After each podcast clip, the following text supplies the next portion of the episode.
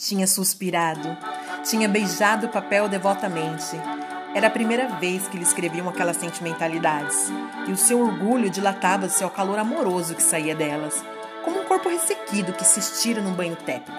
Sentia um acréscimo de estima por si mesma e parecia-lhe que entrava, enfim, numa existência superiormente interessante, onde cada hora tinha o seu encanto diferente, cada passo conduzia a um êxtase e a alma se cobria de um luxo radioso de sensações.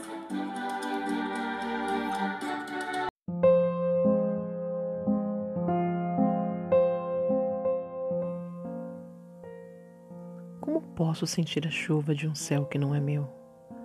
Chover de dentro para fora, como se no meu corpo o céu morasse, como se a chuva fosse eu.